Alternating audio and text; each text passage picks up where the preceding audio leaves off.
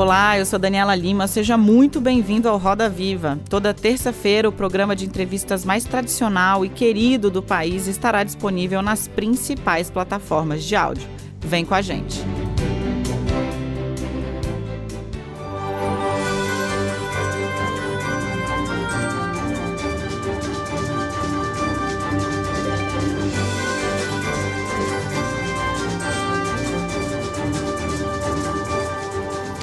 Olá, boa noite. Três dos pensadores mais lidos, vistos e ouvidos do Brasil transformaram um debate em livro. O tema desafia qualquer interpretação simplista. É preciso coragem para responder com sinceridade a esta pergunta: Você é feliz? Felicidades, modo de, modos de usar, traz diversas reflexões sobre o assunto. O livro é o último lançamento desses três acadêmicos que arrastam multidões nas redes sociais, nas salas de aula e em auditórios por todo o país. Juntos, eles venderam mais de 3 milhões e meio de livros. Foram precursores de uma turma de intelectuais que decidiu romper as fileiras das universidades para dialogar com as massas e pagaram, ou melhor, pagam um certo preço por isso. No centro do Roda Viva de hoje, os filósofos Mário Sérgio Cortella e Luiz Felipe Pondé e o historiador Leandro Carnal. Para conversar com Leandro Carnal, com o Cortella e com o Pondé, nós convidamos o Biratã Brasil. Ele é editor do Caderno 2 do jornal O Estado de São Paulo. Tati Bernardi, ela é escritora e colunista do jornal Folha de São Paulo. E Bárbara Gância, escritora e repórter especial do GNT. Nós contamos ainda com o olhar atentíssimo do nosso artilheiro, muso do Roda Viva, o Paulo Caruso.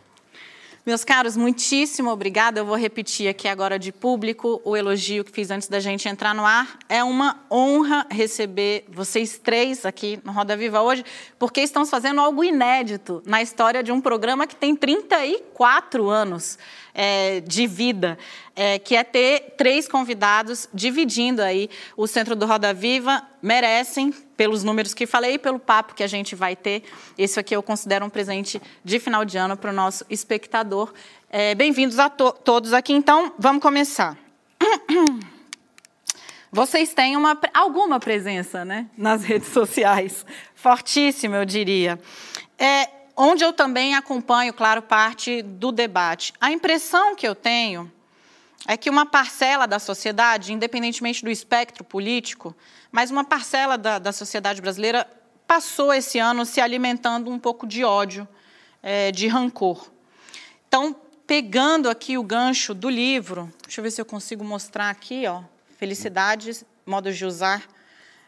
Vocês acham que o Brasil é um país mais infeliz hoje?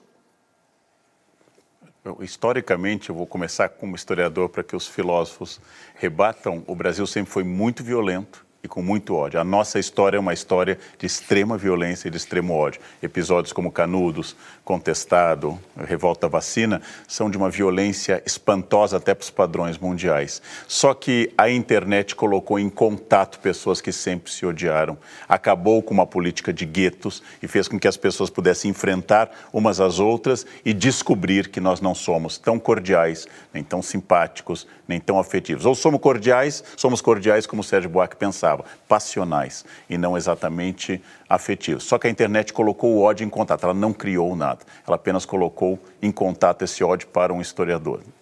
Acho que há ali, Daniela, um desfarçar. Né? Respeitado que a palavra desse modo não existe, mas tirar aquilo que era um certo disfarce né, da nossa parte, enquanto uma convivência nacional que de maneira alguma era marcada né, por uma harmonia. Ao contrário, ela sofria um represamento, ela tinha em grande medida um abafamento daquilo que eram as grandes paixões, entre elas a raiva, o ódio, né, a fratura da convivência, e nós tivemos a ocasião, né, nos tempos mais recentes, especialmente nos quatro anos mais recentes, para que isso pudesse eclodir. Tirou a farsa, desfarçou, né, o que significa que nós nos descobrimos também sendo assim. E isso, claro, nos infelicitou né, em alguma medida. Afinal, era muito bom imaginarmos né, a capacidade de um grande abraço, nosso símbolo né, na primeira das grandes metrópoles brasileiras depois de Salvador, que é o abraço a todos, alô, né, um abraço, alô Terezinha, tanto faz, a ideia do chegar, do juntar, e isso desaba porque nós também somos assim. Então, isso nos infelicitou né, de alguma maneira. Pondé. Eu concordo. Eu acho que o Brasil nunca foi um país assim suave, né? Agora, como dizia o Cortella, eu tenho a impressão que, como há uma quantidade, um certo quanto de ilusão, normalmente, quando você fala em felicidade assim, coletiva, não estou dizendo que individual não tem, mas falando no sentido coletivo, como você falou, como há sempre um quanto de ilusão, então, no momento que essa ilusão é estilhaçada, porque você vê a violência no seu celular, e você querendo xingar pessoas pelo seu celular. Então, essa ilusão é um pouco destruída, esse disfarce que falava o Cortella vem abaixo, e aí aparece a imagem do Brasil, que é uma imagem de um país violento, agressivo. Agora, eu acho que parte dessa felicidade brasileira sempre foi um ativo do turismo brasileiro. E então há uma preocupação aí, inclusive dos setores de entretenimento, de manter a felicidade como ativo turístico. Então não sei até que ponto aparecer a infelicidade brasileira não é ruim para os negócios. Vai doer no bolso, né? Então, é ruim para os negócios, de é. ânimo, ou não tão novo, né? Então, de repente se descobriu que a nossa carne é boa né, que as coisas que a gente manda daqui, como nossos metais, né, aquilo que aparece como sendo matéria-prima, mas a nossa alegria intensa não é necessariamente felicidade, ela é mais uma euforia. Né, que muitas vezes é induzida né, por uma série né, de modos faciendi que a gente tem de convivência do que de fato uma expressão de felicidade. De repente, nos tornamos reais. Maravilhoso. Bárbara Gância, bem-vinda ao Roda Viva. Obrigada. Boa noite, senhores. É uma honra né, estar aqui com vocês. E eu queria começar como boa boomer que sou, né? Da geração daqueles privilegiados que pegaram o melhor da, da, espécie humana. Não sei como é que foi a Renascença, o Renascimento, mas eu acho que a gente pegou um pouco uh, da época sem digitalizar e agora essa época do politicamente correto. E eu queria saber, do Pondé a gente já sabe mais ou menos o que, que ele pensa sobre isso, mas queria saber se é possível a gente ser feliz com todas essas normas do politicamente correto, com essa judicialização da vida, da, do comportamento em sociedade. Eu acredito que o politicamente correto, como preservação, inclusive da vida de pessoas, já que a violência da linguagem mata, então se eu sou racista declaradamente, se eu sou homofóbico ou se eu sou misógino, essas falas, essas piadas, esses ataques podem representar violência. Eu acho que isso tem que ser debatido. Mas a outra coisa é um pouco cuidar dessa língua de madeira artificial que parece ser de que o uso de certas palavras impede o preconceito. Aí eu acho um exagero. Eu vi isso na Inglaterra com o homem de gengibre, por exemplo, o debate se o, se o biscoito de Natal Sim. deve ser homem de gengibre ou deve ser. Eu já vi isso em coisas que até atrapalham quem depende de um leitor, de um programa que lê textos, ao invés de colocar todas ou todos, colocar o X, o programa de leitura esbarra e dificulta um deficiente visual que usa o programa de leitura. Eu acho que nós temos que sempre jogar fora a água suja, preservando a criança do banho. Então, é um momento. Eu prefiro esse momento. Porque, como eu já disse várias vezes, a minha geração dançava o carnaval com músicas racistas. O teu cabelo não nega mulato. Uhum. Logo em seguida, um homofóbico. Olha a cabeleira do Zezé. Depois a gente atirava o pau no gato. E achava isso totalmente simpático. Mas é uma fantasia Sim. que você dizer não atirei o pau no gato, mas encaminhei a uma ONG de proteção, vai instituir uma não violência. É uma crença que a linguagem institui realidade, o que é uma crença que tem que ser debatida. Há, uma, há uma, positividade, né, Carnal, na discussão sobre né, o politicamente correto. Né? Há uma discussão boa em relação a isso, né, Bárbara? Porque nós estávamos num polo absolutamente degenerado em relação ao uso da linguagem como ferramenta de dor, né, como dano a outra pessoa, como forma até de tortura. Nós temos algumas linguagens do nosso cotidiano no Brasil, apesar de toda a nossa aura pacífica, como a gente lembrava antes que o Karnal também retomou, nós somos um povo que, vez ou outra, quando quer, num, até numa questão de trânsito, agredir alguém, você diz assim: eu vou acabar com a tua raça.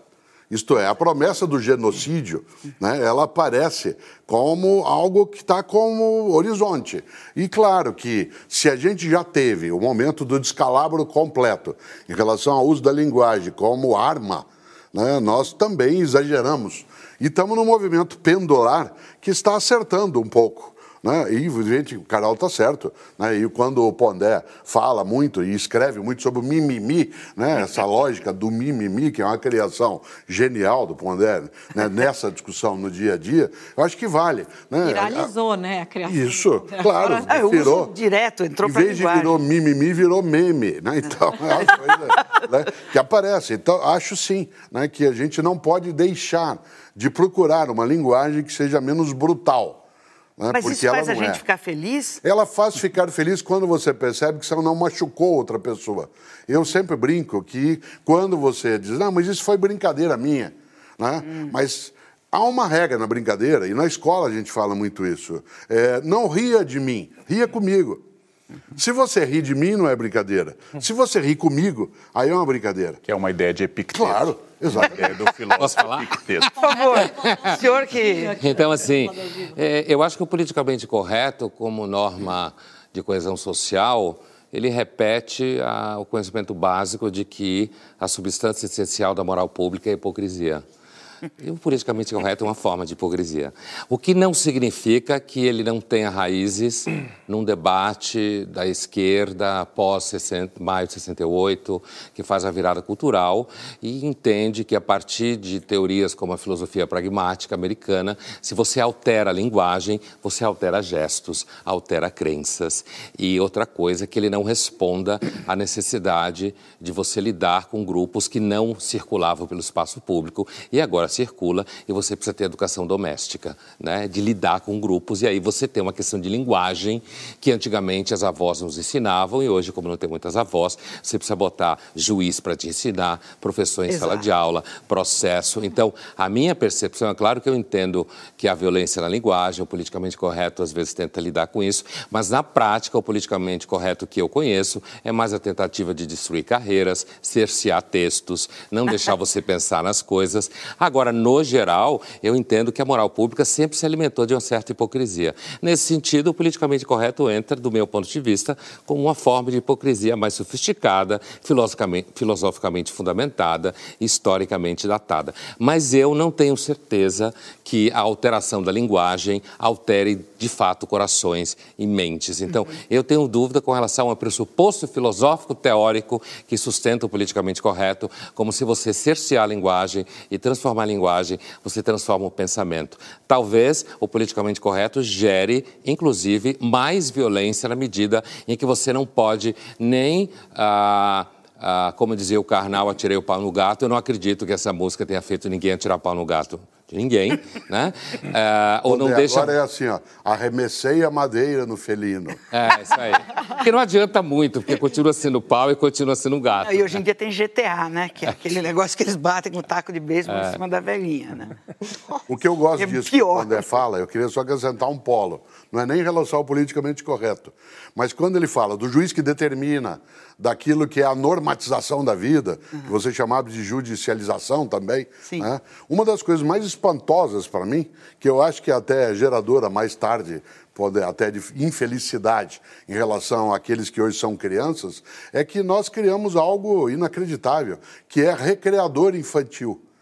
É alguém que é, está lá para fazer as crianças brincarem. Brincar. Quando durante séculos uma criança brincava na ausência de um adulto, aliás, ela brincava mais nessa condição. E quando você põe um recreador né, para fazer com que haja ali uma espontaneidade na brincadeira, agora todos juntos, me lembra um pouco a vida de Brian. Né? Quando o Brian tenta, de maneira desesperada, dizer: não me sigam, e o povo grita: não te seguiremos, né? não venham atrás de mim, não iremos atrás. Então, esta lógica, ela sem dúvida pode trazer, sim, dentro do politicamente correto, um certo disfarce, né? de novo. Né? Deixa eu convidar o Biratã Brasil para o nosso papo. Bem-vindo ao Roda Viva. Rapaz, boa noite. Boa noite. Obrigado pelo convite. É, eu queria começar puxando por uma frase que acho que você que falou, Carnal que a felicidade é um exercício, não uma meta.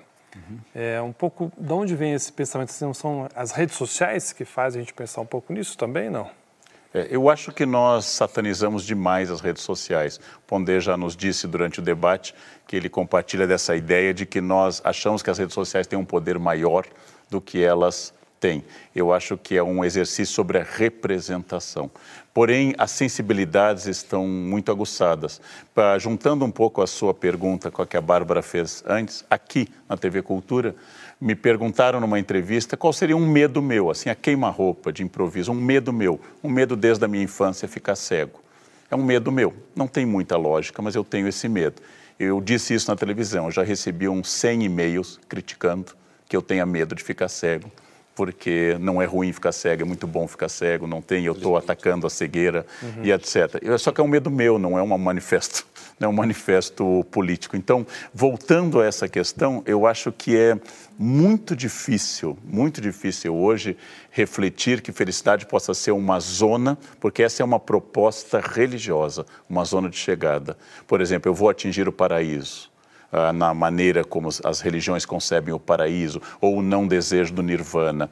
Quando tem um texto medieval que depois Vivaldi musicou em 1735, que diz nula invita pax perfeita, ou seja, a, a paz perfeita é, é, nula nessa vida, uh, é uma ideia religiosa curiosa, porque os religiosos colocam a paz perfeita onde eu não a vejo, que é o paraíso, e essa vida como um vale de lágrimas. Então eles criam um prêmio para uma existência real. Como eu prefiro a existência antes da essência, uhum. como eu prefiro primeiro ser para depois debater a essência, eu acho que a felicidade tem patamares e não um único patamar, ela tem horizontes e ela vai sendo um pouco como a psicanálise quer, você queima o desejo. Seu grande desejo é sexo com três pessoas ao mesmo tempo. Aí você realiza. aí você descobre que é melhor só com uma pessoa. E tem uma época que é melhor só sozinho, mas você vai, você vai avançando nessa ideia. Ou seja, você acaba descobrindo que queimando o desejo, você vai atingindo outros patamares. E aí você vai descobrindo questões que não estavam escondidas por aquele desejo. Isso também os budistas trabalham essa questão. Mas acho que há pouco, quando ele tinha concordado comigo sobre essa demonização das redes sociais. O mundo ficou diferente, mas o mundo que eu nasci de telefone discado não é um mundo radicalmente oposto ao de hoje. Né? Eu acho que mudou, Biratã, a velocidade com a qual a gente pode fazer transitar medos, angústias, desesperos, ódios, agressões Claro que é, não é só uma ferramenta, né, o mundo digital, ele é muito mais do que isso. É também uma ferramenta, mas constrói novos modos de olhar. E acho que um deles, né, e a gente conversa bastante sobre isso também, né, nesse livro que a Daniela mostrava, é criar uma realidade simulada. Né, isto é, de uma exposição, né, de uma celebração contínua. Né, aquilo que, às vezes, o contrário Caligari dizia isso né, em vários momentos, numa discussão anterior que eu tinha visto uma parte, por exemplo, dos jovens hoje, e uma parte dos adultos, querem ter uma vida como se ele vivesse em férias. Isto é, ele passeia, ele vai ao cinema, ele nada, ele faz dança, mas só não trabalha. Porque o local onde vive a infelicidade é onde você tem que fazer esforço, onde você tem que fazer uma dedicação. Então, eu acho que quando o Carnal levanta essa percepção, é muito mais também para mim. Né? E o Clóvis de Barros Filho fala isso, traz isso no prefácio do livro, é a felicidade como horizonte e não como um lugar. Isto é, não é um território né, alcançável, mas também não é um território que a gente não tenha né, no nosso olhar, né, como se fosse uma coisa apenas de reclamações ou mimimis. então, é, só para completar, o Biratã, eu, eu, eu concordo com a ideia que a felicidade é mais de uma ordem de exercício do que de chegada, assim, de processo. Eu, eu lembro que eu escrevi uma vez uma coluna na Folha que deu bastante barulho, que foi o título da coluna era Deus me livre de ser feliz. Ah, pá, é, deu todo mundo lembra. Né? Deu muito barulho. E eu escrevi essa coluna, estimulado um, um, domingo, eu passava perto do parque, aqui em São Paulo, um parque que eu moro perto, e tinha uma fila enorme, era tipo quatro da tarde, o parque ia virar, fechar cinco, sei lá. Tinha uma fila enorme de carros para entrar no parque. Carro cheio de criança, sabe? Fila, criança, carro, barulho, barulho, gritaria, né? Não é à toa que as pessoas resolveram ter mais filhos para ser felizes, né? Isso é politicamente correto, de, de, incorreto dizer, mas as pessoas fazem. É. Isso é o politicamente correto. Minta mais e não diga, por exemplo, que você tem medo da cegueira, uhum. porque vão dizer que é um ato político. E aí eu escrevi Deus me livre de ser feliz, porque eu fiquei imaginando como é que alguém fica horas na fila de um parque para entrar lá, quando ele vai meia hora depois ele fecha. Né? E a, a, me pareceu assim, a felicidade às vezes ela se transforma numa espécie de demanda, de plataforma, de obrigação, de realização. Eu acho isso brega, na verdade. Eu falei isso, inclusive, na coluna. Hum. Acho uma forma, ah, assim, ah, bastante boba de querer resolver o seu domingo. Mas a gente vive muito a partir de três ou quatro opções. Não tem muitas opções para você inventar o que fazer com filhos no final de semana. Numa cidade como São Paulo, você tem que produzir lazer. E a obrigação, você tem que produzir a felicidade. Você fica estressado produzindo felicidade. Você fica estressado produzindo lazer. Então, eu tenho a impressão que a, a, a, felicidade no nosso universo ela é uma causa de adoecimento, a busca de felicidade é uma causa de adoecimento, uma necessidade de você tomar remédio, a obrigação de você produzir sucesso o tempo inteiro e resultado, aumenta a medicalização e eu não vejo que isso vai melhorar no próximo futuro. Os jovens vão pagar a conta caro por isso. Tati, Bernardi, bem-vindo à Roda Viva. Antes de você começar, deixa eu informar para todo mundo que está aqui acompanhando a gente no estúdio e para quem está em casa, que o Roda Viva já está entre os termos mais mencionados do Brasil. No Twitter, eu não tenho ideia de porque, afinal de contas, vocês têm uma atuação muito pequenininha. São desconhecidos, né? Tati, bem-vindo, Roda Viva. Obrigada, uma honra estar tá aqui, uma honra estar tá com vocês. É... O Pondé falou da importância de perdoar para ser feliz no livro. E nesse Natal agora eu vou ter que perdoar muita gente, porque metade da minha família votou no Bolsonaro. e queria ouvir de vocês dicas de como perdoar. O meu pai, por exemplo, não só votou, como está achando que está um ano maravilhoso aí, que está tudo dando certo, né? E queria dicas de como perdoar, entender como ser feliz com esse governo que ainda talvez dure mais três anos, né? E entender como é que vai ser esse Natal com essa o, família. Tati, o, o, Bujana tem uma frase clássica com a qual o Marcelo Tassi começou provocações dele, o primeiro programa que ele apresentou na Cultura, que eu acho que é uma frase que sintetiza um pouco a noção de liberdade e até de democracia, que é, todo mundo lembra da, da frase do Abujana quando ele dizia a vida é tua, estrague-a como quiser. Uhum. É, portanto, é a tua decisão. Eu acho que as pessoas podem sim ter esses vários modos de interpretar. Eu acho necessário que a gente tenha a possibilidade de caber né, nos múltiplos modos de ser, inclusive na política. Né? Eu acho que a capacidade de auto-engano né, ela pode existir de vários modos.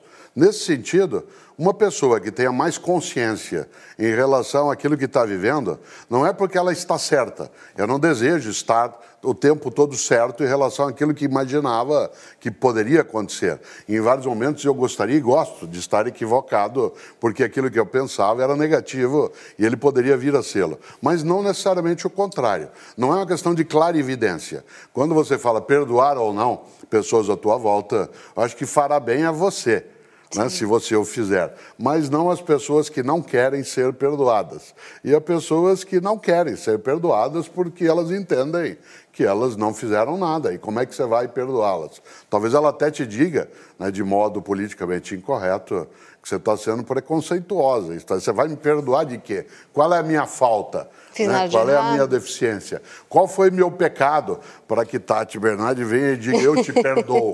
né? E você pode se arriscar ainda levar um tapa. que é mais do que incorreto e não é só politicamente. Não sei, sabe? né? Ele está tão fã do Bolsonaro que pode Mas, ser que eu leve um tapa. ele aqui no programa. Para entrevistar a gente. Né? Mas eu acho, Tati, que o exercício do perdão, que é uma proposta de muitas religiões, ele é também um exercício de poder. Se eu preciso perdoar, pertence a mim o poder, o munus, a potência, e você está numa posição inferior que merece o perdão. Claro que seu pai pode estar em casa pensando: como eu vou perdoar a Tati? Por estar tá me expondo Por no estar programa. me expondo ou porque votou em outro que eu não veria. Sempre alguém está bem com um governo. Quer dizer, não há Luís XIV que não satisfaça pelo menos uma parte de Versailles. Isso é um princípio. Sempre haverá alguém bem. Então, seu pai tem razão. Está um ano maravilhoso, talvez na experiência dele. Talvez na experiência dele. Não, pode não estar para outras pessoas. Mas acho que eu pensaria mais assim como seu personal coach agora. Sim. Assim, que essa- Acaba de ser contratado. que se vocês vão se encontrar para o Natal, Bolsonaro não é o melhor tema para a família, Ah, mas família o se tema reunir. sair. Talvez, ah, e se não há um outro tema, a culpa não é da política. não é a política que está provocando esse enfrentamento. Olha, eu falei isso e eu não estava pensando em política quando falei isso. Eu tenho um entendimento de política muito distante de qualquer idealização. Eu não acho que ninguém está plenamente certo em política nenhuma. E eu tenho um entendimento um pouco mais, grosso modo, um pouco mais aristotélico. Eu entendo que política é a arte de você conseguir conviver com quem você não concorda, com quem você não gosta e com quem você gostaria que não existisse.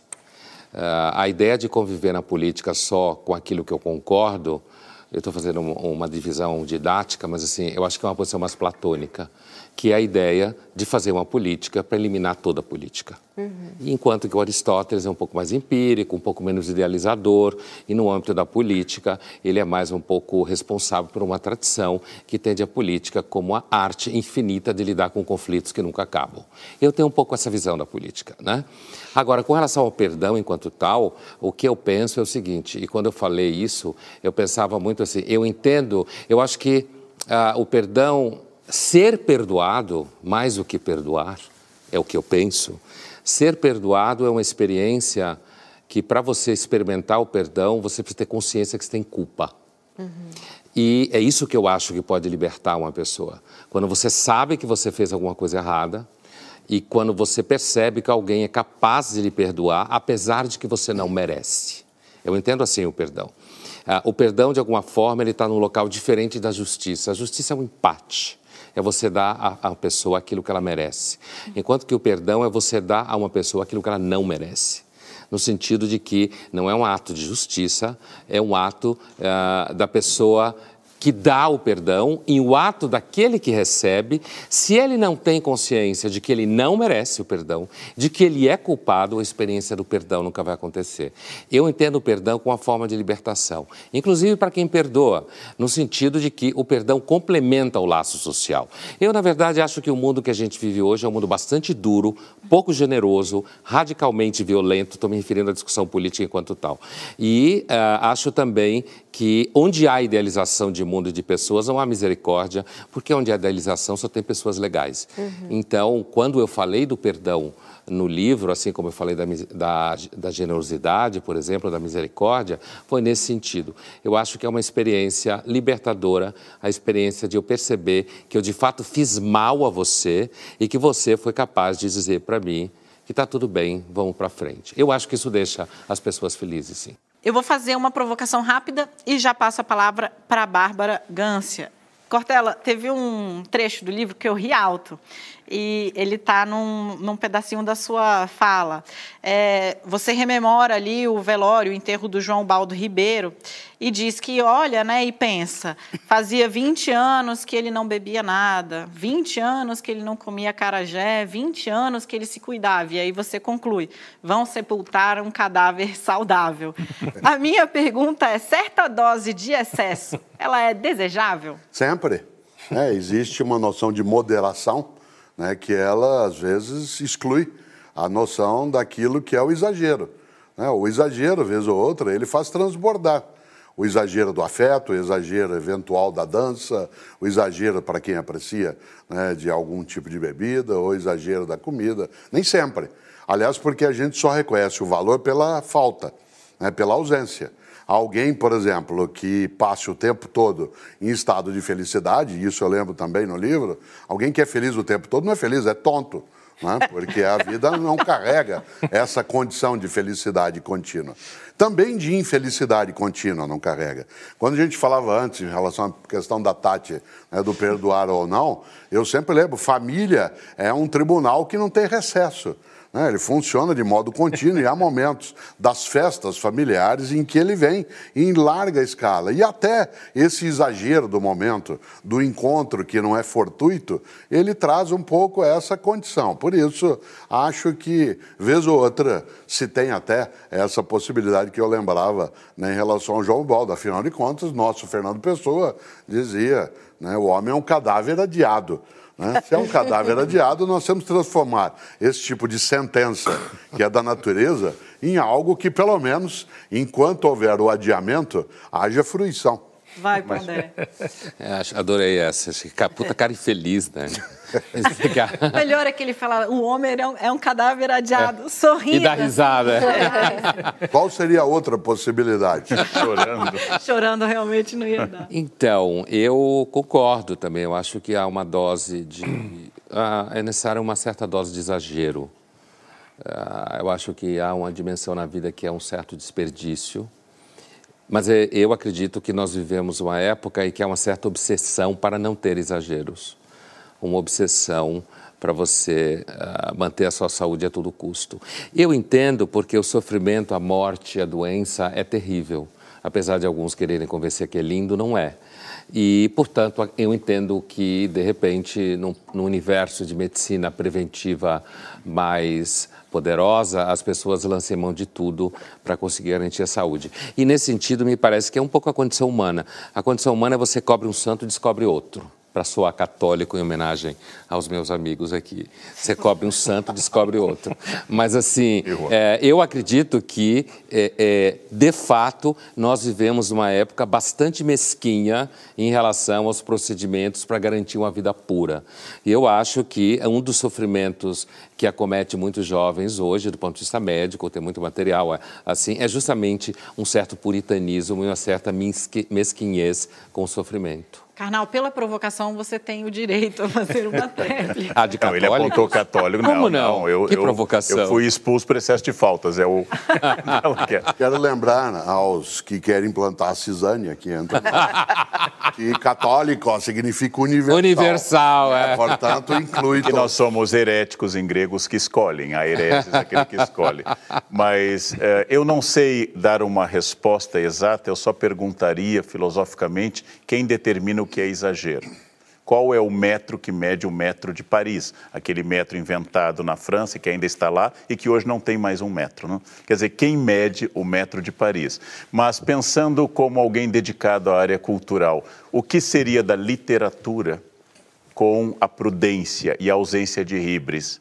Por exemplo, Édipo nasceu, nunca abandonou a casa do pai, foi bom filho, nunca casou com a mãe, nunca nunca furou seus próprios olhos. Adão está com Eva há milênios no paraíso, sem nunca fazer, não haveria Bíblia. Capitu está apaixonada por uh, Bentinho e nunca houve nada. E Ninguém Madame Bovary jamais traiu o chatíssimo do médico do marido dela. Não haveria literatura, não haveria pintura, não haveria mitologia, não haveria nada. E não haveria psicanálise. Né?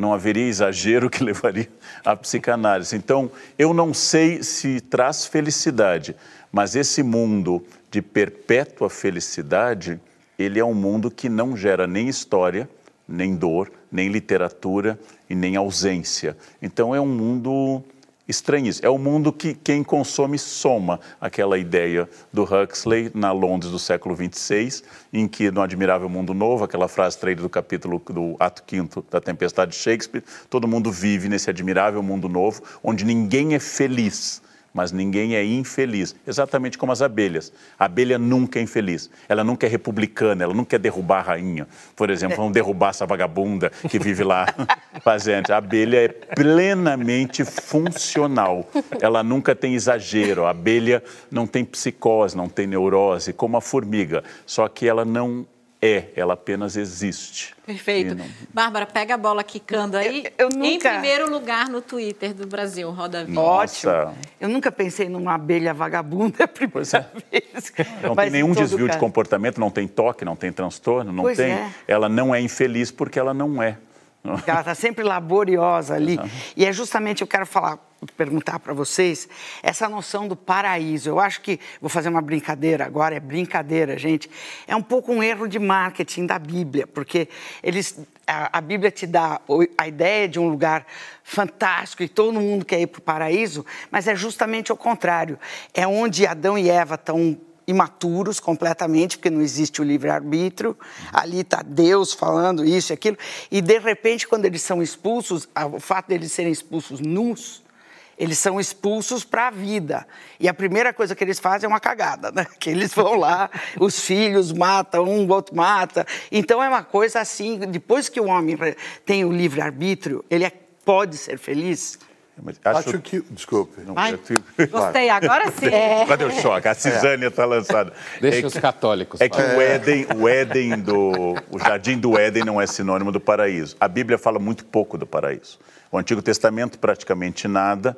Uh, Jesus fala de uma situação melhor do, do homem rico e do, ou do homem pobre na parábola. Mas quem inventa o paraíso com setores, subdivisões, isso hum. é a Idade Média e Dante talvez seja o último isso. Existe uma história do paraíso, Jean de Limondo, qual ele analisa essa vontade do paraíso. Mas há uma coisa interessante para você pensar, Bárbara. Todo mundo começa a ler o Inferno da Divina Comédia de Dante, 34 cantos. Fabuloso. Canto segundo, canto... é fabuloso, não? E chega ao purgatório, perde energia. E no paraíso, 90% abandona o livro. O paraíso não dá nem para ler. Marquitana, teu conterrâneo, é. dizia que o paraíso é, parece um domingo à tarde, certo? Ele é muito pacífico. Né? Eu acho até, isso que o Karnal levanta, Bárbara, que é uma coisa muito forte. Né? Acho que a gente só tem a ideia de paraíso, remontando aí a narrativa hebraica, a gente só tem a ideia de paraíso porque eles saíram de lá. Para quem está de modo contínuo no paraíso, ele não seria percebido. Né? Se você está num local paradisíaco em que não existe a percepção da lacuna, ele não seria notado.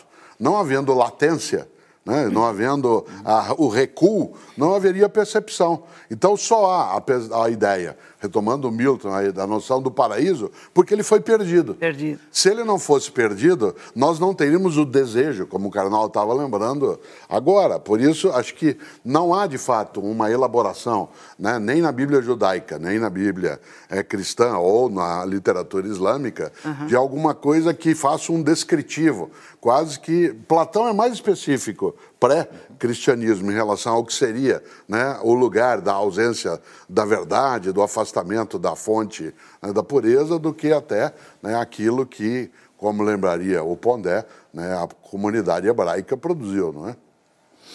Perfeito. Essa, voltando à tua questão, Bárbara, é a relação entre livre-arbítrio e felicidade.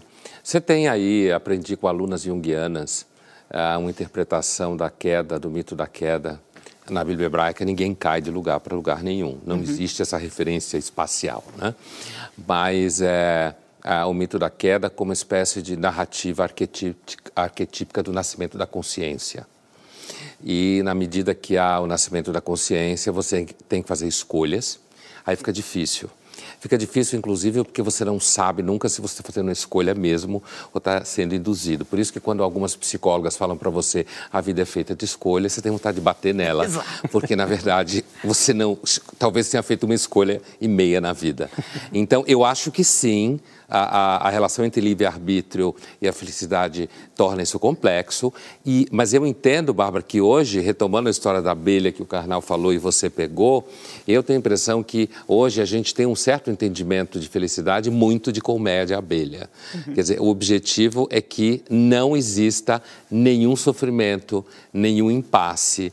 E a forma como se educa muitos jovens e filhos e crianças é para que o mundo sempre esteja dizendo sim, para que tudo seja muito muito tranquilo e muito seguro. Então eu tenho a impressão que um dos projetos de felicidade é a construção de um paraíso no modelo de abelhas. Eu não estou entrando na questão coletivista da abelha, eu estou entrando na questão zumbi da abelha, certo? então ninguém vai amadurecer nunca mais. Ah, mas eu acho que o déficit mundo... de amadurecimento já é apontado por literatura específica em psicologia já há algum tempo. Tem muito livro que fala disso, certo? Já o Leste, que a gente, é, o Christopher Leste, nos anos 70, já apontava uma redução uh, na cultura do narcisismo da condição do amadurecimento.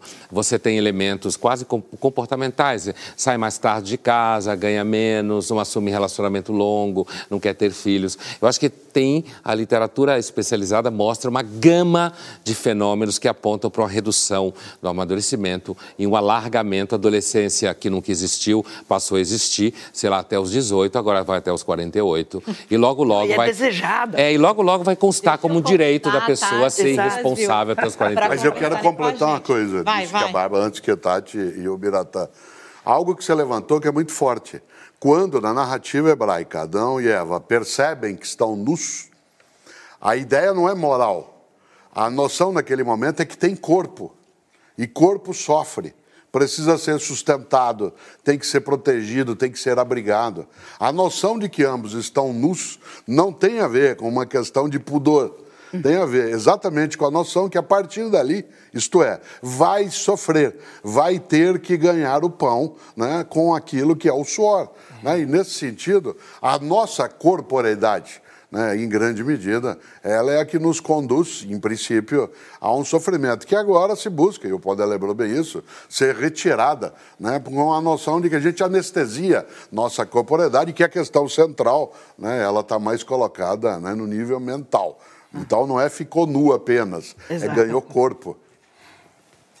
Paty. Queria dar uma sugestão para o Cassiano da Planeta. Eu acho que a- o segundo tinha que chamar Infelicidade Modos de Usar. Acho que também pode ser que seja. Excelente ideia. Não é? É. Porque eu fiquei pensando o seguinte: eu, talvez por ser filha única, não sei, a minha família tinha uma obsessão em que eu fosse muito feliz. E quando eu finalmente saí de casa, fui morar sozinha, eu fiquei três dias trancada, exercendo a pura infelicidade. Eu estava livre para ficar infeliz. E foi tão libertador. Minha mãe foi até bater lá na porta, porque você está três dias sumidas. Eu estava assim, tão infeliz, e aquilo foi tão bom. Acho que foi um dos momentos mais felizes da minha vida, foi quando eu pude ser infeliz, sem a pressão da minha família, esse pavor que eu fosse uma pessoa deprimida. Quando eu engravidei, eu passei os primeiros quatro meses, eu só vomitava e eu fiquei muito mal, assim, no, começo da gravidez. E as pessoas falavam, você não está feliz? Que absurdo! E eu falava, não, mas isso não quer dizer que eu não vá ser boa mãe, que eu não vá amar essa criança, só não estou feliz, estou passando mal. Então, tem uma cobrança pela felicidade. Então, a minha pergunta para vocês é, é, por que, que a gente não pode ser infeliz em paz? Por quê, hein, Pondé? Eu quase posso citar o colega Karnal e dizer: se você for infeliz em paz, você não consegue emprego. É exatamente isso. Então, é. assim, é, a, a, a, a expectativa de felicidade mostra que você é uma pessoa proativa, que você é uma pessoa que é capaz de resolver problemas. E não é à toa que a melancolia, que já foi chique na filosofia, já foi chique na medicina grega, virou uma simples e mera depressão, que significa que você é uma pessoa que não é mais produtiva. É claro que aí tem seguramente um vetor de evolução ah, da lógica burguesa, sociedade de mercado, onde todo mundo tem que produzir o tempo inteiro. Os até- Faria Limers devem ser muito felizes. Faria Limers. Dar Virgínia. É boa essa expressão. Então, assim, ah, por que, que a gente não consegue ser infeliz? Porque ah, as pessoas infelizes, do ponto de vista do vínculo social, elas criam um problema. Tipo, você, ah, você entra no elevador, fala para uma pessoa, bom dia, tudo bem? Ela fala, não, não tá não. Hoje está muito ruim, estou deprimido, minha mulher foi embora, meu marido foi embora, meu filho é um cretino, minha filha abandonou a casa. Então, eu acredito que há, do ponto de vista do vínculo social, uma certa expectativa de que uma felicidade aparente mantenha as coisas no lugar. Agora, eu não tenho nenhuma dúvida dentro do que você falou, de que. eh, eu lembro, inclusive, de algumas colunas suas que você falava dessa questão da gravidez, quando você engravidou, né? E eu não tenho nenhuma dúvida ah, de que acolher a infelicidade faz parte, inclusive, de uma razoável saúde mental. E de que acolher a infelicidade faz parte de um razoável processo de amadurecimento. E de que a obrigação de ser feliz, como falava a partir do que a Bárbara falou, há uma tendência de tornar você um retardado mental. Sim. Se o tempo inteiro você tem que ser feliz, né? Deixa eu fazer uma rápida interrupção aqui. Primeiro, para esclarecer para quem está acompanhando a gente, não é de São Paulo, talvez não consiga entender aí o que são os Faria Limers. É, se foi um termo cunhado primeiro, acho que por um perfil no Twitter e depois é, Capa foi da capa da revista Veja Veja. São Paulo.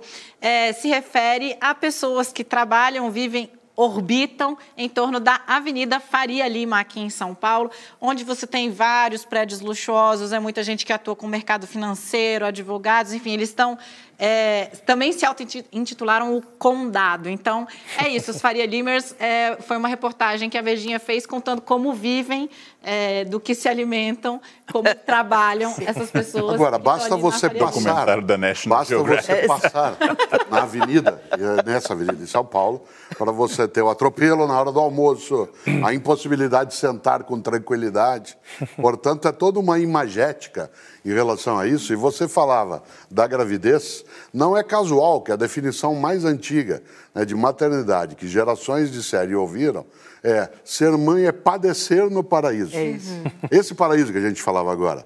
Mas não esqueça que a palavra mais importante não é paraíso, é padecer. padecer. Né? Portanto, há uma dose de sofrimento que será recompensada por um momento em que isso vai ser o retorno daquilo que, em princípio, o carnal Lisboponé levantava, às vezes não virá. Você pode ter o filho cretino, pode não compensar criar alguém, uhum. pode ser objeto de ingratidão. Nenhum de nós desejaria isso. Mas nós somos capazes até de dizer, olha, meu filho me deixa infeliz. Em vez de dizer, né, eu quero que você seja feliz, filha, né, a frase às vezes é, eu sou infeliz por conta dos filhos que tenho. Se alguém perguntar, e quem os criou? Né? Você diz, você. livre-arbítrio. Arnal, antes de passar a bola para você, vou ler um tweet do telespectador que agora a produção destacou aqui para mim. Carnal para presidente, Pondé para vice, Cortella para ministro da Educação. Meu sonho de Será que a gente fez para essa pessoa? Eu não sei. nos odeia tanto. A esse ponto. Eu não sei. Eu sei que o Roda Viva agora está em segundo lugar no Trending Topics mundial. Nossa, Mas... e a galáxia? Quando é que... Calma, que a gente Esse chega é, lá. Essa é uma questão da infelicidade ainda tem mais dois blocos, a gente chega lá. Mas eu acho extremamente saudável também ler as colunas da Tati, gosto muito do estilo da Tati, quando ela diz aquilo que tem que ser dito. É eventualmente bom ter filhos, mas o pacote não vem só com benesses. Né? Crianças são máquinas de excretar e de ingerir. E a gente vai dando a elas um aspecto simpático. Agora, vamos distinguir uma coisa que eu insisto muito para quem nos ouve. Né? Existe uma condição clínica chamada depressão, Sim. que não é culpa de uma pessoa. E existe uma outra questão, que é uma melancolia fruto de um hedonismo, ou seja, uma vontade, um prazer imediato que o mundo não satisfaz. Então, tirando a condição clínica, é preciso incorporar o aspecto trágico da existência. Se e se você... Desculpa, perdão. E se você puder sempre conseguir dizer que sim, eu te amo, meu filho, mas nem sempre, e não todas as vezes, e não totalmente, ele vai parar de trabalhar com o ideal perfeito de mãe, vai se tornar mais adulto, vai incorporar a ideia de que ele não é o máximo, de que ele não é tão brilhante como algumas mães fazem. Eu dou aula há 37 anos e muitos jovens que eu dou aula, especialmente quando dava aula em colégios privados, tinham um brilhante futuro pelas costas. Uhum. Porque os pais ficavam incentivando a um brilho total que inexistia base para isso. Embora o Karnal seja o teu personal coach, eu queria opinar né, na atividade dele, como mãe que você é. Né? É preciso um dia que quem você ajuda a criar entenda uma percepção muito nítida.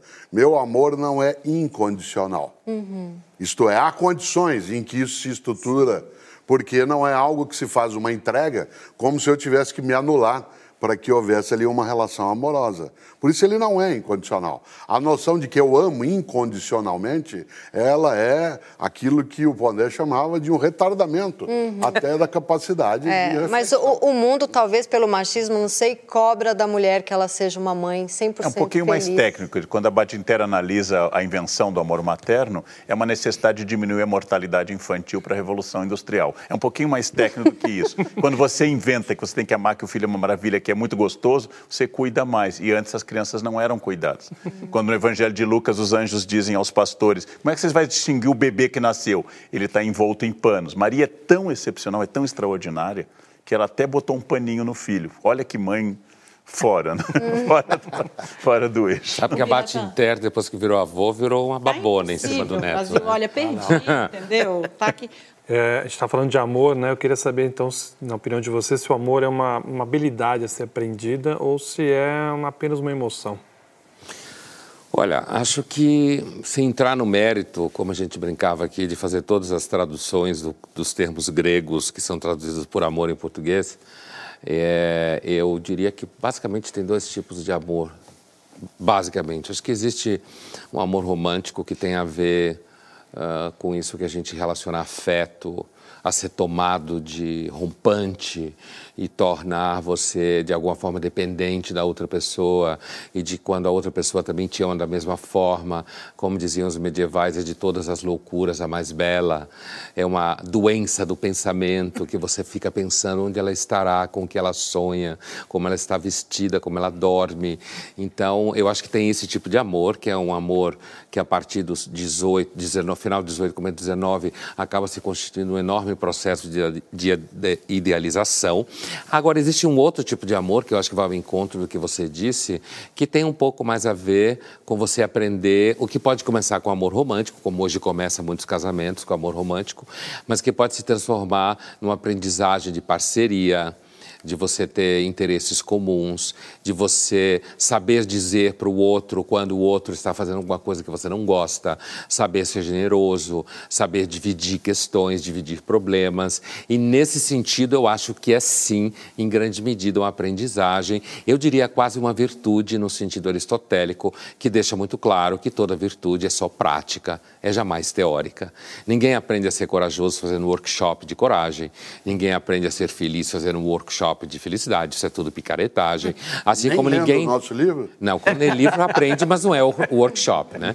Então, assim, a, ninguém aprende a amar fazendo workshop de amor. Amor compreendido como virtude nesse sentido, é alguma coisa que você aprende quando você é capaz de tomar conta do outro quando está doente, quando você percebe que o outro toma conta de você. E aqui não há nenhum mimimi cristão no que eu estou falando. Eu estou falando uma coisa muito básica, de que quando você vive com uma pessoa, você saber que pode contar com ela é uma coisa importante para você conseguir entender que o mundo, de repente, faz algum sentido que você pode confiar em alguém. Então, eu acho que existem essas duas formas de amor, no mínimo, no âmbito do amor, do convívio entre pessoas que querem viver juntas ou alguma coisa assim. O romântico, que pode se desdobrar no outro, o romântico que nunca se realiza, que é uma espécie de enlouquecimento do coração, e esse amor que tem a ver com a aprendizagem. Viratã, eu acho que existe como uma emoção no ponto de partida, é a afeição. Mas ela não é o amor ainda, é aquilo que afeta são ah, os nossos sentimentos de afeição, que são capazes de nos conectar até com outros seres que não os humanos. Às vezes um sorriso simpático, o modo como a pessoa se aproxima, isso gera alguma afeição. Eu, como Pondé, acho que o amor é uma construção né, mais elaborada, mais sofisticada e que muitas vezes tem como ponto de partida a paixão. Eu sempre digo que alguém que está apaixonado está com a sua razão suspendida temporariamente. Né? A paixão é a suspensão temporária do juízo, hum. porque ela faz com que você passe por todas essas perturbações da alma né, que o Pondé trouxe à tona. Ora, no meu entender, o amor é a paixão domada, é quando você acalma a paixão.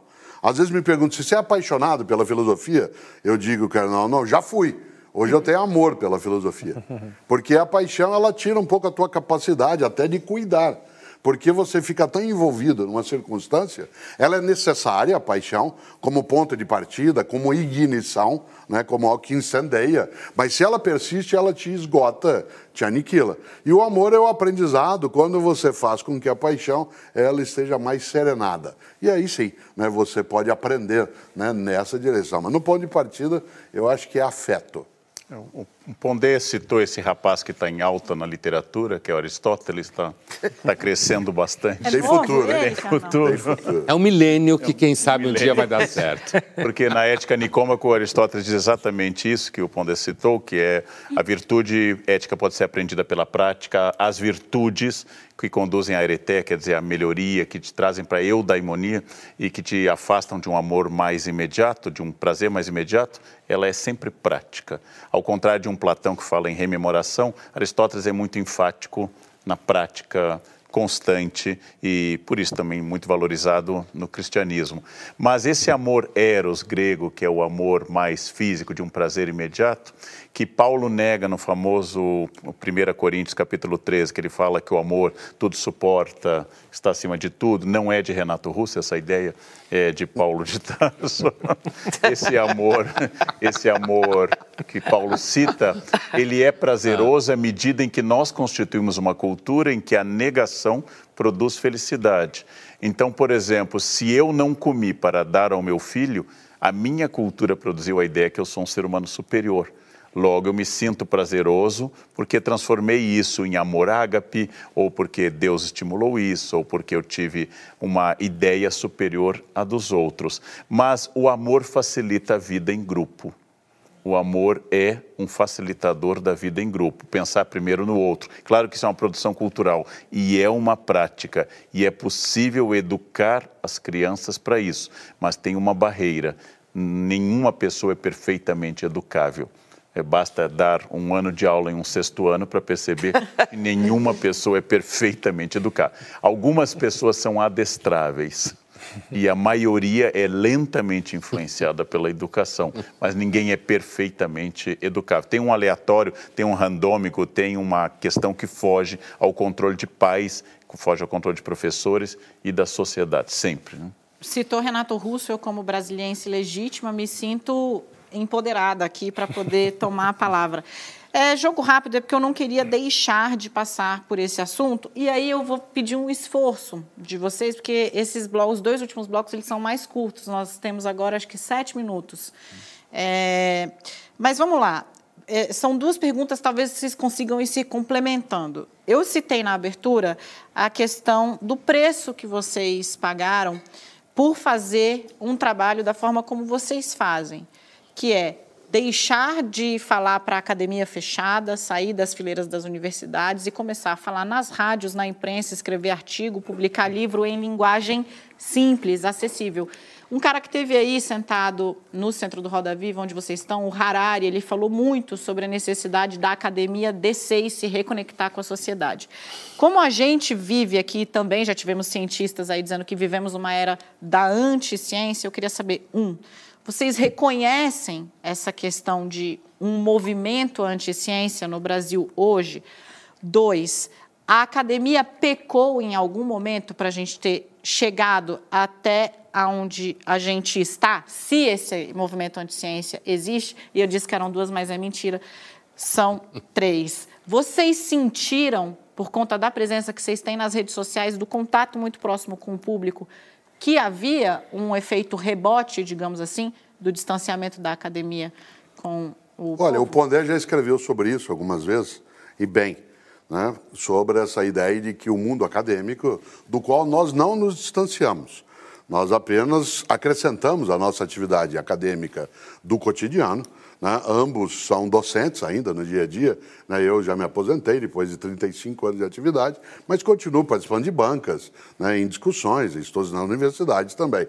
E a ideia central é que, de fato, a academia ela se desconectou um pouco daquilo que seria o seu local de serviço sem entender nisso algo absolutamente de doação, mas sim de conexão né, com a própria realidade. Por outro lado, né, eu acho que a gente não vive necessariamente né, uma anulação do que seria o pensamento da ciência de um lado. Eu acho que se vive muito mais a possibilidade, antes de mais nada, de uma introdução que é algo que a filosofia na antiguidade já lidava, que é a axiologia.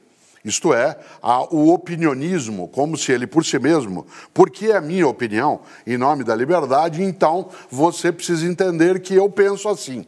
Claro, você pensa assim, mas eu quero retomar aqui uma frase que eu gosto sempre de usar do Stephen Jay Gould, né, um grande paleontólogo norte-americano que já se foi. Né? O Stephen Jay Gould dizia: não basta você ser perseguido para você se tornar um novo Galileu. Como ele, Galileu, você tem que estar certo. Certo? Não basta as pessoas dizerem que você está equivocado para que você vire um Galileu. Como ele você tem que estar certo. E Galileu estava certo. Né? Nesse sentido, eu acho que essa aproximação ela é algo que cumpre, no meu entender, o que é também tarefa da universidade. Né? Claro que nós nos beneficiamos no mundo digital, né? daquilo que é a divulgação, o fato de que a gente estava no topo da carreira quando o mundo né, da web veio à tona, e, portanto, isso favoreceu né, essa presença. Mas não acho que a gente saiu, não, né, da academia. Dani, eu gosto muito de uma pergunta que me fizeram no Rio. Um repórter disse: É verdade, Leandro, que você batalhou 30 anos para surgir de repente? Eu acho que essa é uma pergunta interessante. Então, pegando as três questões de forma muito rápida para dar espaço bom para o Pondé. Em primeiro lugar, a academia é um lugar de produção de conhecimento e debate com seus defeitos. Eu tenho uma vida muito feliz na Unicamp. Me afasto da Unicamp por iniciativa minha o ano que vem, porque eu quero pedir essa exoneração para dar espaço para um concurso. A gente passa o dia em meio a muitas ideias, com os defeitos que todas as instituições possuem. A universidade pública presta um serviço enorme no Brasil e ela é um canal de acesso para muita gente, ela transforma a sociedade. Geralmente, quem tem raiva dela não está nela e fica fazendo fantasias de fora sobre as badernas universitárias. Uh, segundo lugar, o anticientificismo sempre existiu, só que agora ele tem voz, ele tem WhatsApp mas nós vamos distinguir duas coisas: o anticientificismo hilário e simpático, como o terraplanismo, que é só uma demência simpática e geométrica, ou seja, é algo que vem e vai, como unicórnios lilazes, uh, e o anticientificismo que combate vacina. Aí nós estamos falando de crime. E quem combate vacina tem que ser preso, tem que ser processado, porque está fazendo pessoas ficarem com paralisia infantil por causa de uma ideia ridícula, idiota, imbecil, sem base científica. Agora, o outro, você acreditar em unicórnios ou terra plana, ou fazer uma. Agora acabei de ver um campeonato de futebol, o primeiro de terra plana. Eu acho, acho super simpático. Agora, uma coisa importante para encerrar: nós temos o rebote, nós temos inimigos virtuais. Todos nós temos. Uh, e, mas é muito curioso que ao vivo a nossa experiência é de muito afeto, nos aeroportos, nas palestras. E há pouco o Cortella disse uma coisa muito verdadeira que eu não tinha notado.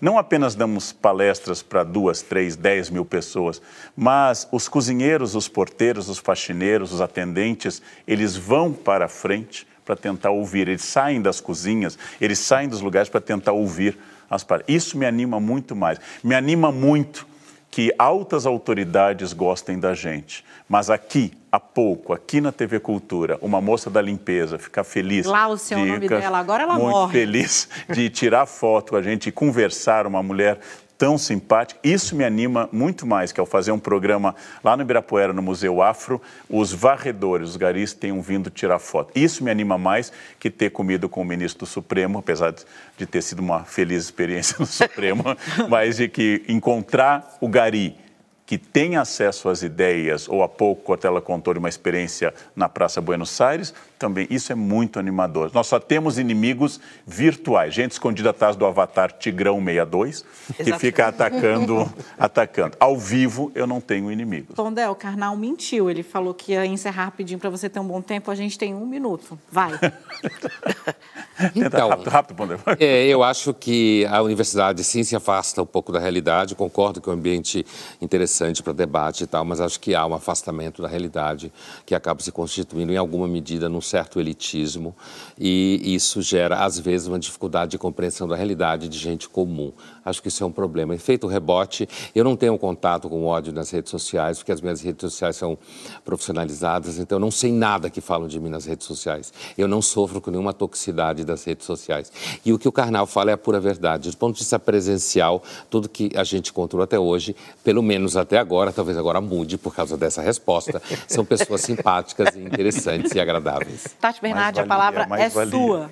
Também quero falar três coisas, fiquei com inveja. Ó, primeira coisa, queria falar para o Karnal que o seu medo de ficar cego nada mais é que complexo de Édipo. O Édipo é. ficou cego. É verdade, mas ele se furou-se. Ele se furou. É verdade, tem isso. Calma, dá um tempo, dá um dá tempo. Um tempo. Calma, calma. Queria fazer duas perguntinhas. Primeiro, para essas pessoas que falam que é escritor, intelectual, filósofo, etc., que não pode ganhar dinheiro, não pode ser midiático, eles têm inveja Sim, eles têm, mas aí eu vou deixar vocês responderem. E a outra coisa, eu queria que vocês falassem qual foi o dia mais triste da vida de vocês. No bloco anterior, nós te poupamos Então agora a retórica. você. Agora estamos. É Quando a pergunta Muito é bem. assim contundente, né?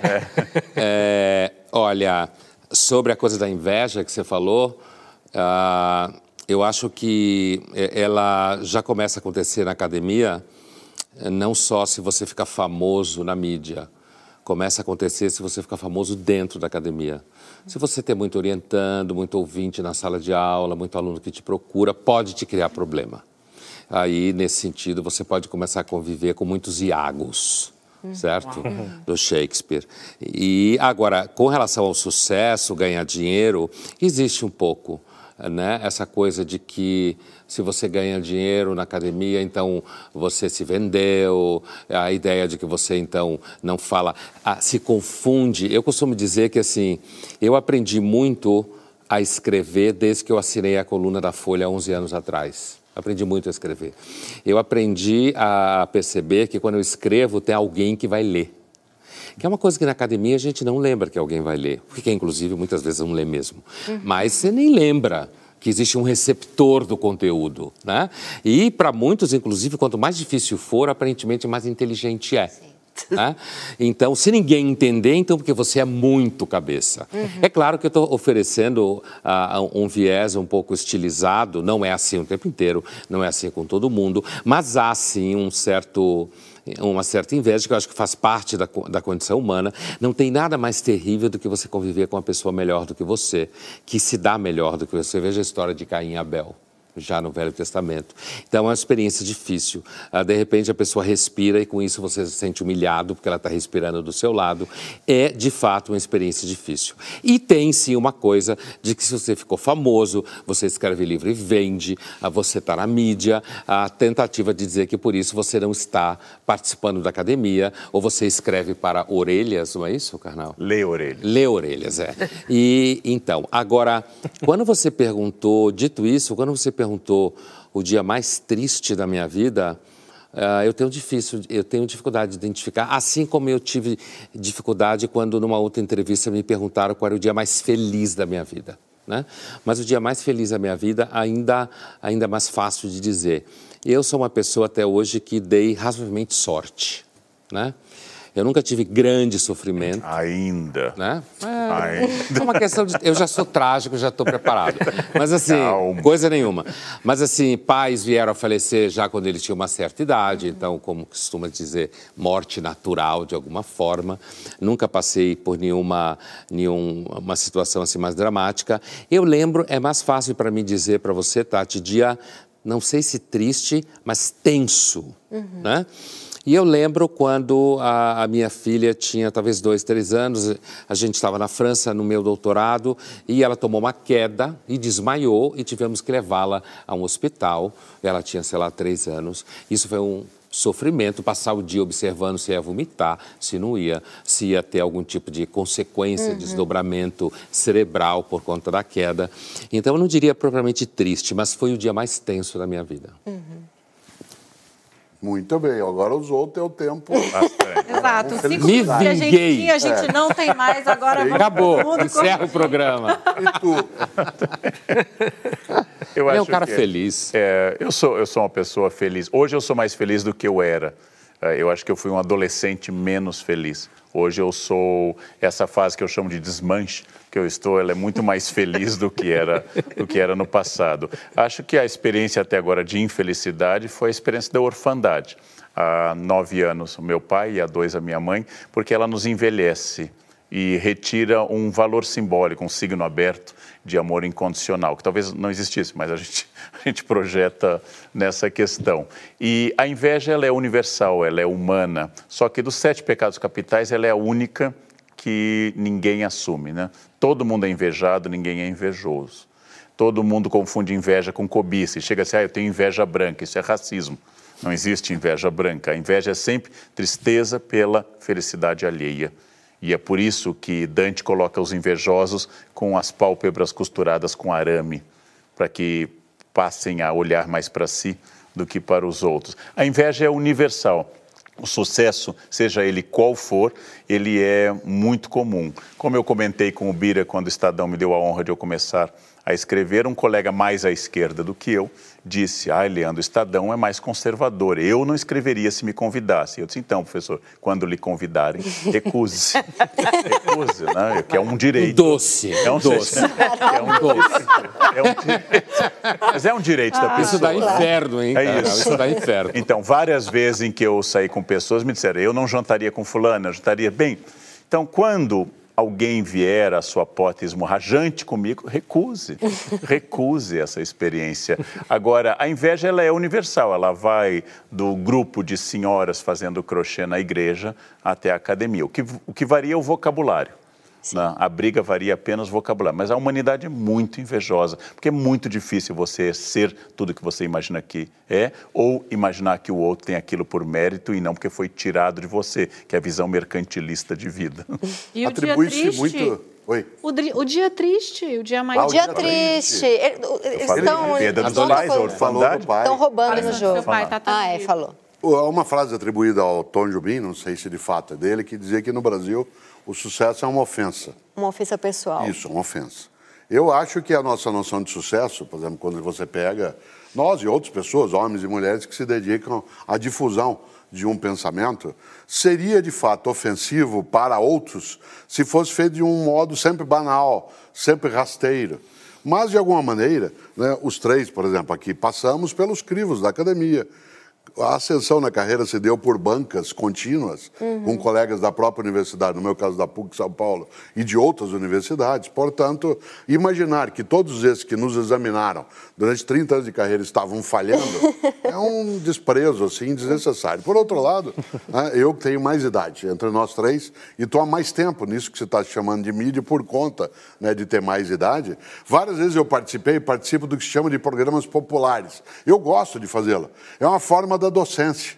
Eu acho que a docência já é uma maneira de exposição. Quando você quer comunicar, quer ensinar, né, quer mostrar, quer ser visto também. Pode ser uma maneira até né, de um certo narcisismo, mas não tem importância.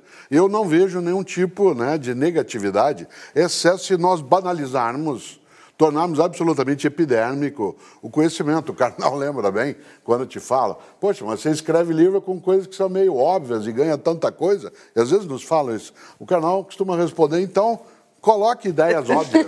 Escreva você. Venda, escreva você.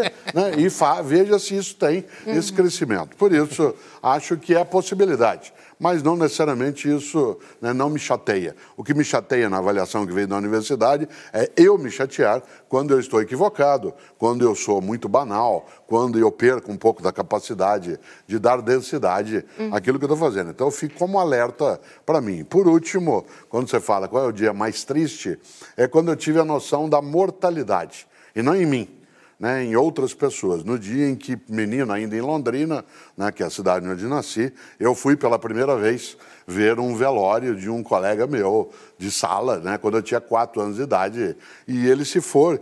E as pessoas, às vezes, encostavam nele, especialmente a família, e diziam assim: volta, volta. E eu ficava imaginando aos quatro anos, isso me marcou tanto que quatro anos você quase nem lembra. Mas volta de onde? Né, Para onde foi? Está ali e se deseja que volte. Isso me deu uma percepção sobre mortalidade que ela foi muito marcante. A partir dali eu decidi, né, paulatinamente, né, que eu não seria, como diz a Terezinha Rios, uma filósofa, eu não seria imortal, mas eu ia procurar ser eterno. né, e, portanto, ia dar um outro perfil. Mas é um momento muito pequeno né, em toda a trajetória. Não é uma tristeza que me amargurou, apenas está na minha memória. Marcou. Bárbara Gância. Vamos lá, tem duas coisas que eu acho que a gente. Eu não posso sair daqui sem saber. Uma delas, é, as duas bem importantes para a felicidade, uma delas é sobre a verdade, o tal do conhecer a ti mesmo lá, que está na entrada de Delfos, que é você só você está nessa vida para aprender e se quando você vai se conhecendo você é, provavelmente é mais feliz porque você é mais adequado ou é mais perceptivo, e, enfim, discutir essa questão da verdade que é um, uma commodity que está um pouco em falta nos dias de hoje. E a segunda coisa que eu gostaria de tratar aqui é sobre a gratificação tardia que o, o Karnal estava falando agora há pouco. Tem aquele estudo que eu acho que até o Pondé já mencionou, é, sobre os marshmallows, que a gente pode falar que são brigadeiros é, para traduzir, que uh, o, o, o, cientista ele falou para crianças de 4 anos: eu te dou dois marshmallows agora, ou se você esperar até amanhã, te dou seis. E as crianças todas, eu, eu sou uma delas, é, não consegue ter a tal da gratificação tardia. E me parece que esse é o sentido da vida, você conseguir é, guardar uh, alguma coisa de muito boa, por exemplo, você estudar na tua juventude e depois usufruir. Então, essa coisa do, do prazer imediato, que na minha geração, cheap, thrills, né? aquela prazer... Uh, de você tomar drogas ou de você é, ter sexo imediatamente, tudo, e, e, querer que essas coisas Estou me alongando, né? Tá Fica bom. à vontade. Então, vai, é sobre esses dois assuntos. Eu, eu, acho que é muito difícil para uma criança ter pensamento estratégico. Ela pressupõe, inclusive, pensamento estratégico, um desenvolvimento de certas partes do cérebro que pressupõe causa e efeito em médio e longo prazo. Para uma criança, todo prazo é imediato. Tem uma criança, como eu já disse em palestra, diz a sua mãe: põe um casaquinho que o tempo vai mudar. É impossível esse pensamento. E não obstante, como eu também já comentei, se houvesse o fim do mundo, nós teríamos aqui preservados dele por mês graças à Bolsa das Mulheres, onde haveria papel higiênico, água, remédios e produtos, porque as mulheres são muito estratégicas, até porque casam com homens ou têm filhos, então elas têm que ser dobradamente estratégicas. Né? Então, é muito difícil para a criança, por isso que a criança é inimputável. Essa consciência de causa e efeito é um aprendizado, como eu citei antes em Aristóteles. E esse prazer imediato, ele tem a ver também com uma educação. Crianças francesas, geralmente, são diferentes de crianças brasileiras. Até isso é um produto de marketing hoje, parcialmente verdadeiro.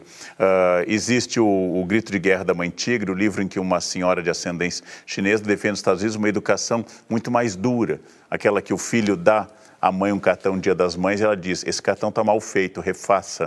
É, isso deve garantir carreira para a psiquiatria permanente. Né? Então, educar para esse gosto do esforço, esse goût de l'effort que chamam os franceses, educar para a restrição, educar para que se pense estrategicamente, isso é muito importante, mas é um processo e é um processo longo. Uh, o Pondé fala com frequência que as pessoas não querem mais ter muitos filhos ou preferem animais, porque de fato é um investimento muito longo e o, e o retorno ele não é tão imediato quanto um poodle. Né? Então é preciso é preciso repensar. A espécie humana está com dificuldades e matematicamente também já foi escrito pelo Pondé os fundamentalistas católicos de direita, judeus ortodoxos, islâmicos conservadores têm muitos filhos e as mulheres liberais, modernas, inteligentes, elas vão ter no máximo um e depois dos 35. Sim. Então, o futuro pertence aos fundamentalistas. Né? Eles dominarão Boa matematicamente notícia. o futuro do ponto de vista de progressão geométrica. Né? Não tem como. Não tem como conciliar a as duas coisas. A menos que eles não sejam vacinados. uma palavra, eu, olha de Uau! eu vou pedir uma palavra de esperança para o Pondé. Nossa! Muito fácil. Chegamos ao fundo do poço. Muito fácil.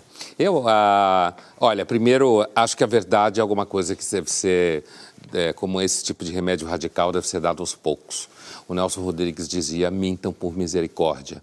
Então, às vezes, uma mentira pode ser misericordiosa, mas eu entendo o que você fala.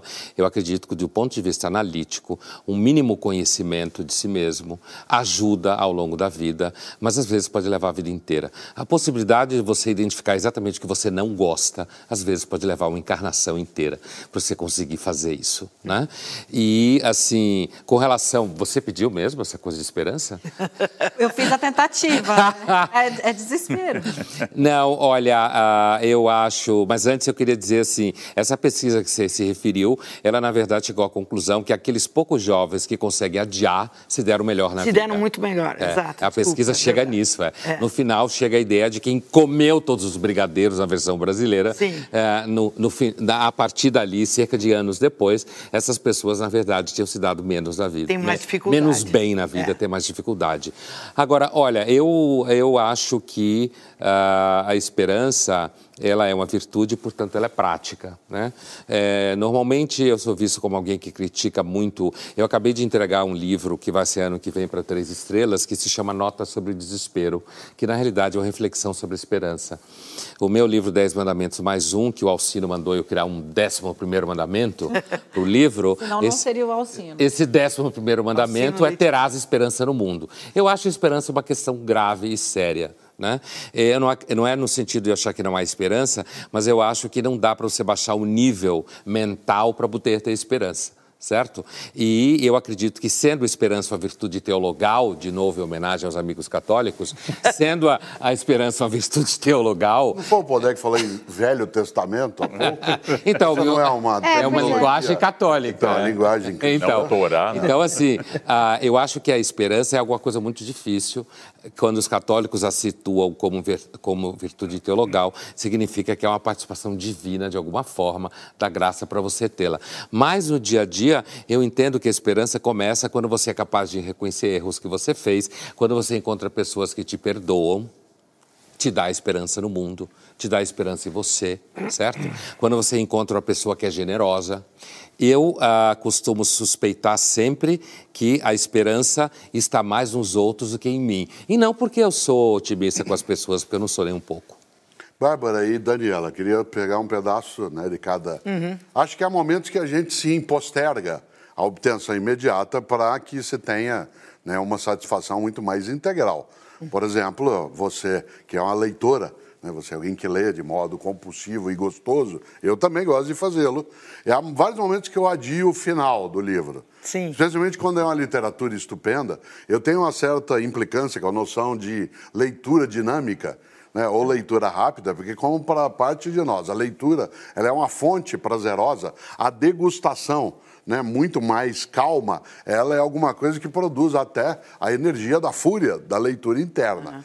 Né? E quando você tem um bom livro, eu, quando faltam cinco, seis páginas, eu deixo lá, dou uma volta, pego de novo, eu quero, fecho o livro, tento dar um cochilo, de maneira a adiar aquele momento da chegada. Eu acho que, como o Carnal lembrou, é uma questão de maturação, né? é um aprendizado. É a mesma noção que o Bodé trouxe da ideia da prática. E isso que acho que é uma coisa que a gente pode sim né, incentivar. Não como forma de vantagem futura, mas como, inclusive, administração da ansiedade e administração da pressa né, que se tem em relação às coisas. Ah, um dia eu vou ser feliz é um belo sinal de que não o será. Né? Porque, não sendo a felicidade um lugar, mas uma condição eventual, um episódio, não há como sê-lo. E uma das coisas que deixa algumas pessoas felizes, eu entre elas, é a noção de esperança. Mas eu uso, e já usei, inclusive no Roda Viva, né, num momento mais antigo, uma ideia que é do Paulo Freire. Paulo Freire, que hoje é tão debatido no nosso país, parênteses antes até, às vezes me pergunto, porque eu com ele atuei, ele foi meu orientador de doutorado, o que você acha que Paulo Freire acharia daquilo que dele falam hoje? Eu digo, Paulo Freire jamais seria contra que alguém contra ele fosse. Ele seria contra que quem contra ele é não pudesse ser contra e fosse obrigado a ser a favor. E Paulo Freire falava, Daniela, da noção de esperança, mas como verbo esperançar. Não a esperança do aguardar, a esperança ativa, do ir buscar, do ir atrás, do procurar. Por isso, nessa brincadeira, várias vezes Pondé eu entramos nesse diálogo. Pondé é contra a ideia de mundo melhor e eu sou favorável. né? Tem várias coisas nisso. A gente acaba trabalhando com a percepção de que, né, eu já disse, isso está no livro. Né? Como ambos são pessoas que não têm assim essa esperança numa vida melhor, num outro momento, é, eu já disse, você vai para o inferno. Certo. Paulo Freire, só para quem está em casa, talvez, se tá, chegou ontem, né, do Alasca, talvez não saiba, mas Paulo Freire, um dos maiores educadores do Brasil, um dos mais lidos no mundo, foi chamado, creio que hoje, pelo presidente Jair Bolsonaro de energúmeno. E ele não estranharia. Não que ele fosse chamado por quem fosse. Ele acharia que a pessoa tem até a possibilidade, ele acharia equivocado, né, o epíteto, o apelido a ele colocado, mas ele não acharia estranho que alguém pudesse dizê-lo. Né? E nesse sentido, essa é uma boa esperança. né, a possibilidade de se fazer né, de uma outra maneira. Mas volta para o inferno. O inferno está dizendo, porque no livro Felicidade eu disse, vocês vão para o inferno, os dois. Sabe por quê? Porque eles não acreditam em paraíso, é só por isso. E só vai quem acredita. O Biratã, você tem o desafio, e eu também, de Ixi. fazer uma pergunta e obter a resposta em três minutos para dar tempo de eu encerrar o Nossa, programa. Tá bom. Então, vou ser rápido. Eu queria saber como é que a gente pode examinar a nossa própria visão de amor para sermos mais felizes. Eu acho que autoconhecimento, não no sentido banal, ou até da autoajuda mais rasteira, né, que é aquela que pode ser rasteira e quando pode o é, mas é a própria percepção daquilo que a filosofia clássica trazia como olhar para si e ver naquilo que inclusive o Pondé antes levantou, que eu sou capaz de cuidar de mim e do outro de uma maneira que não esgote nenhum dos dois. né? Isto é, que não seja algo, que- uma prática que exaure, né? que ela leva ao colapso, em que eu me dou de uma maneira que eu fico sem nada, como se eu tivesse que ter uma outra metade. Uma expressão curiosa, né? você me completa, como se eu fosse parcial. Cláudia, com quem eu sou casado, ela não me completa, né? eu, eu sou completo, ela também, e nós juntamos as completudes. né? E nesse sentido, eu tenho que olhar sim, o Biratã, para dentro de mim, para olhar se às vezes eu não estou achando que eu a completo, porque aí deseduca. Acho que o pior elogio que eu escuto, Bira, é uma pessoa me dizer, Leandro, você é muito inteligente, porque diz tudo aquilo que eu penso. Então, eu acho que é um elogio tão de espelho, tão especular, porque a minha crença no amor vem ao encontro da frase que antes foi citada na pergunta da Dani, que é... Na, na verdade, não, eu acho que, que foi com a Bárbara sobre esse conhece a ti mesmo, que não tem só esse sentido de conhecimento interno psicanalítico, mas o amor é um exercício de alteridade. Então, se eu concordo inteiramente ou completo, é côncavo e convexo, para citar o filósofo Roberto Carlos, se nós temos essas duas coisas, talvez não seja amor, mas o amor tem que ser um desafio, desafio de alteridade. E ele é o principal elemento para você poder conhecer-se. Amando eu encontro a alteridade. E por isso que o amor tem esse sentido de desafio da mesmice. E ele se encontra onde ele não é. E ele deixa de ser quando ele tem essência, ou quando eu participo da ideia de uma essência amorosa. Inspirado na Dani. Sobrou? Desculpe, inspirado na Tati, eu te perdoo. tá? Tá bom. Tati, você está inspirando perdão. Pois aqui, é, Tati. tá lindo E sai para o seu Veja de Natal. onde partimos para onde chegamos. Vamos terminar aqui com um grande ambiente cristão desse é, é, Eu acho que a tua pergunta é, sobre como deixar o, o nosso amor melhor, né, para ser mais feliz, não foi mais ou menos Algo isso, assim, é. né, que você falou. Não sei, não sei se dá para reduzir, mas eu tenho a impressão assim, como eu penso esse amor um pouco como aprendizado numa chave de virtude prática, né? Eu, eu acho que existem algumas coisas que ajudam na relação amorosa. Coragem ajuda na relação amorosa. Perdão ajuda na relação amorosa. Humildade, eu acredito que também ajuda na relação amorosa. Renda. E né? fé. É, renda. Renda. E- Ele É, costuma me é. chamar de Schopenhauer e pessimista.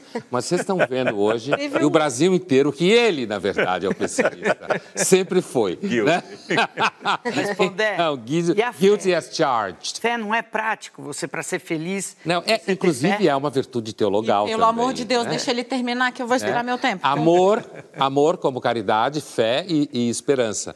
Então, acho que fé também. Fé na possibilidade que vale a pena estar aqui, amanhã também está, que produz confiança. E são, acho que, qualidades e virtudes essenciais para você ter uma vida minimamente saudável. Né? Nós estamos chegando ao final desta Ah. edição lindíssima do Roda Viva. Eu agradeço muitíssimo a participação da Bárbara Gância, da Tati Bernardi, do Ubiratã Brasil e do nosso muso, Paulo Caruso, com esse olhar afiadíssimo. Eu agradeço muitíssimo a vocês três que nos, me, de- me deram a honra da presença aqui, da gente marcar. Hoje vai, foi um dia que a gente vai ticar aqui na história do Roda Viva. Três pessoas no centro da roda, três grandes pensadores falando com muita gente. Muito obrigada. E agradeço muito especialmente a você que nos acompanhou até agora. Eu, foi uma honra estar aqui com vocês. E não esquece, segunda-feira que vem você tem um encontro marcado com o Roda Viva. Até a próxima.